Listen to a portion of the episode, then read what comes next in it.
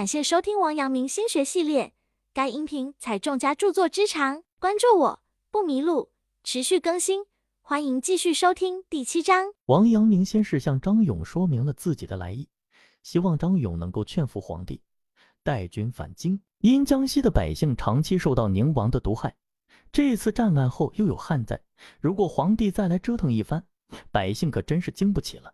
张勇被王阳明的一番侃侃而谈感动了。他告诉王阳明，只要顺着皇帝的性子来，事情也还会有挽回的机会。十月初九，王阳明将朱宸濠等俘虏交付给张勇。王阳明那颗提到嗓子眼的心终于能够放下，身心疲惫的他暂时住到了杭州西湖游畔的净慈寺，一边休养，一边等待张勇的消息。王阳明认为，皇帝的目标是朱宸濠，现在只要张勇把朱宸濠交给皇帝，御驾就应当会返回京城了。而张勇的官又高于张等人，有他压着，或许不会有太大的问题。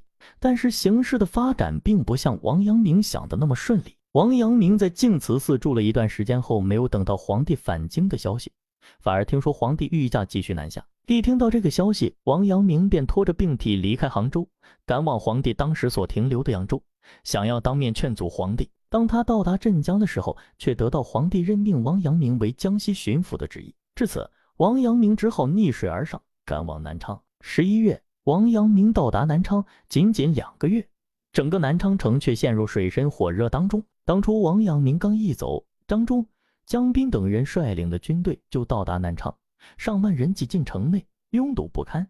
这支从北方赶来的队伍，目的就是要满载而归。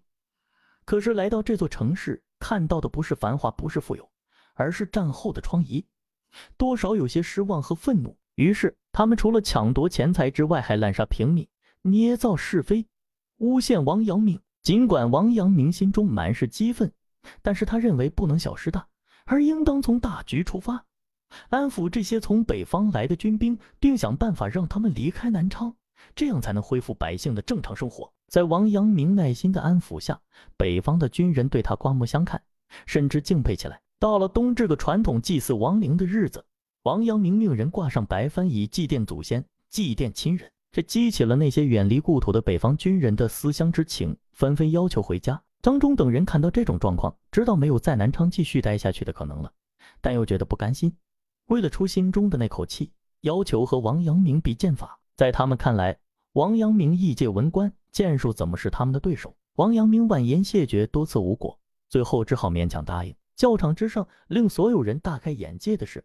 王阳明连发三箭，每一箭都直中靶心。十二月，驻扎在南昌的军队撤离，望着渐渐远去的队伍，王阳明大松一口气，整个南昌人民也大松一口气。但是皇帝朱厚照的御驾亲征却还在路上，王阳明要承受的还尚未结束。正德十四年十一月二十六日，皇帝一行到达南京。比起素有烟花之地之称的扬州，南京的繁华让朱厚照大开眼界。这座昔日的帝都，除了有令人流连忘返的山水之外，那笙歌悠扬、莺歌燕语的秦准河，更是牵住了天性爱玩的朱厚照的心。直到正德十五年（一千五百二十年的夏天），皇帝仍然住在南京，这一住就差不多是十个月。张忠等人带着满腹的怨恨和不甘来到了南京，面见皇帝，自然少不了要在背后嘀咕王阳明的是非。此时已经转移注意力的朱厚照，对王阳明提不起多大的兴趣。再加上这段时间张勇在身边不断为王阳明说好话，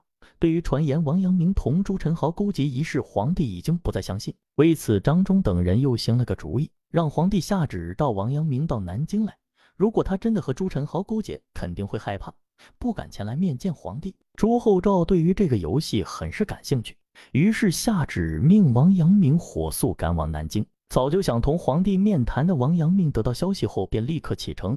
并派人前去报告自己的行程，这出乎了张忠等人的预料，因为在这之前，他们多次以皇帝的名义下旨让王阳明来南京，但都被他发觉是假的。他们以为这次王阳明肯定也会这么认为，却不知道张勇早在之前就已经把确切的消息告知王阳明。得知王阳明行踪的朱厚照向张忠等人炫耀这次游戏的胜利，王阳明哪有不敢来南京见他？事后又派人传旨阻止了正在途中的王阳明，让他原地待命，等待皇帝下的新旨意。想要见皇帝，却始终见不到的王阳明内心十分苦闷。无可奈何之下，他又一次上了九华山。本爱山水的王阳明，这一次在山上一住就是半个月，重返自然，悠闲自在，心中的郁结多少得到此抚平。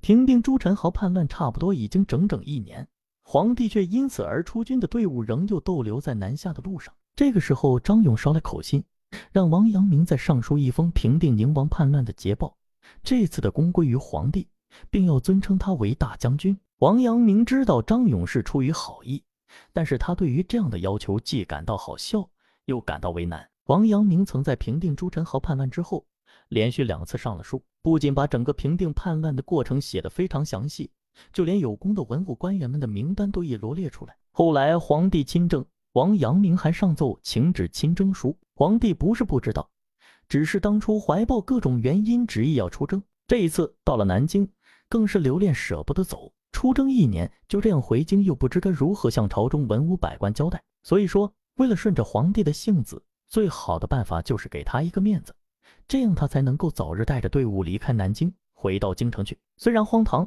但却是当下最好的办法。王阳明只好听从张勇的建议，再上告捷书，并且说明此次平定叛乱完全是奉旨行事。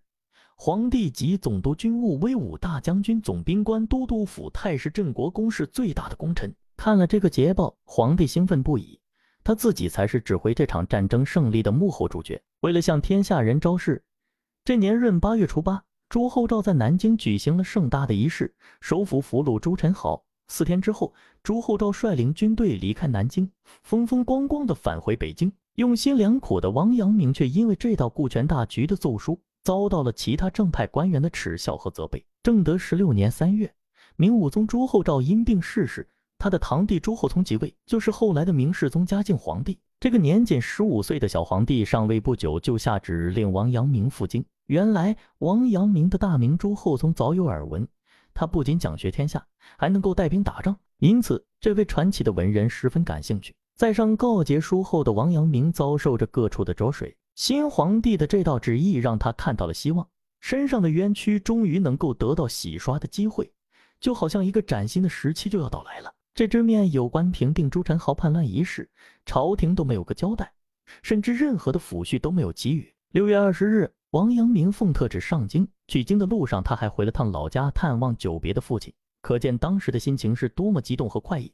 过去多少年的坎坷和磨难，似乎终于要守得云开见月明。但是事情往往就是这样，说变就变，人算远远不如天算。唐朝的那些同王阳明对立的官员们，听到新皇帝要召王阳明进京的消息后，开始有所担忧。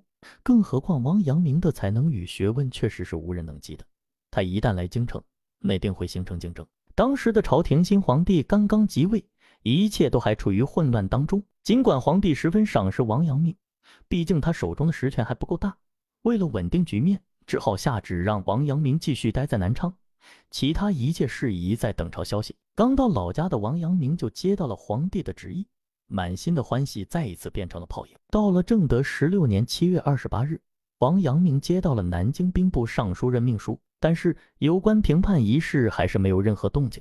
直到十一月初九，朝廷才终于有了动静，在平叛乱中有功的人员都受到封赏，王阳明也因此而被封为新建伯。但是这个爵位的名称仅仅是个空号。如果按照当时的规定，新建博是应该有薪资的，可是王阳明却没有得到。等了整整两年，最后等到这样一个结局：王阳明没有坚守住外部着相、内部动心的原则，他向皇帝呈上了一封奏书，辞封爵、普恩赏一张国典书。奏书中，王阳明以承蒙圣恩，才能在短时间内平灭叛乱，功在那些冲锋陷阵的人，而不在己。身体每况愈下。父亲久病在身等原因，恳请朝廷收回授予新建伯的成命奏书。虽然写的婉转，但是不满的情绪却也显现了出来。朝中也无人能补。最后，朝廷又下了一道诏书，封王阳明祖上三辈都为新建伯。这份荣誉在当时人看来是相当的高，因为明朝自从开国以来，除了跟随明太祖打天下的功臣之外，获此殊荣的文臣也不过只有两位。但这对于王阳明来说，其实没有多大的用处。只是在墓碑上可以多刻一行字而已。获封新建伯时，王阳明正好在老家为父亲庆祝生日，很多亲朋好友前来祝寿的同时，还祝贺王阳明获此荣誉。父亲王华当时了解儿子的心情，他冷静地说：“儿子在外打仗，平乱五年，这期间我们父子没有见过一面，我没有任何怨言，因为这是他的职责，我只是担心他的身体。这么多年，经过大大小小的事情，人人都羡慕我儿的幸运，还有我王家的荣光。但是所谓福祸相依，我只希望我应时刻记住：人以为荣，我以为惧也。”老父亲的一席话不仅说服了王阳明。还使得在场的人都啧啧称道。没过多久，父亲王华便逝世，王阳明留在家中为父亲守孝三年。本章结束，感谢收听王阳明心学系列。该音频采众家著作之长，关注我不迷路，持续更新，欢迎继续收听第八章。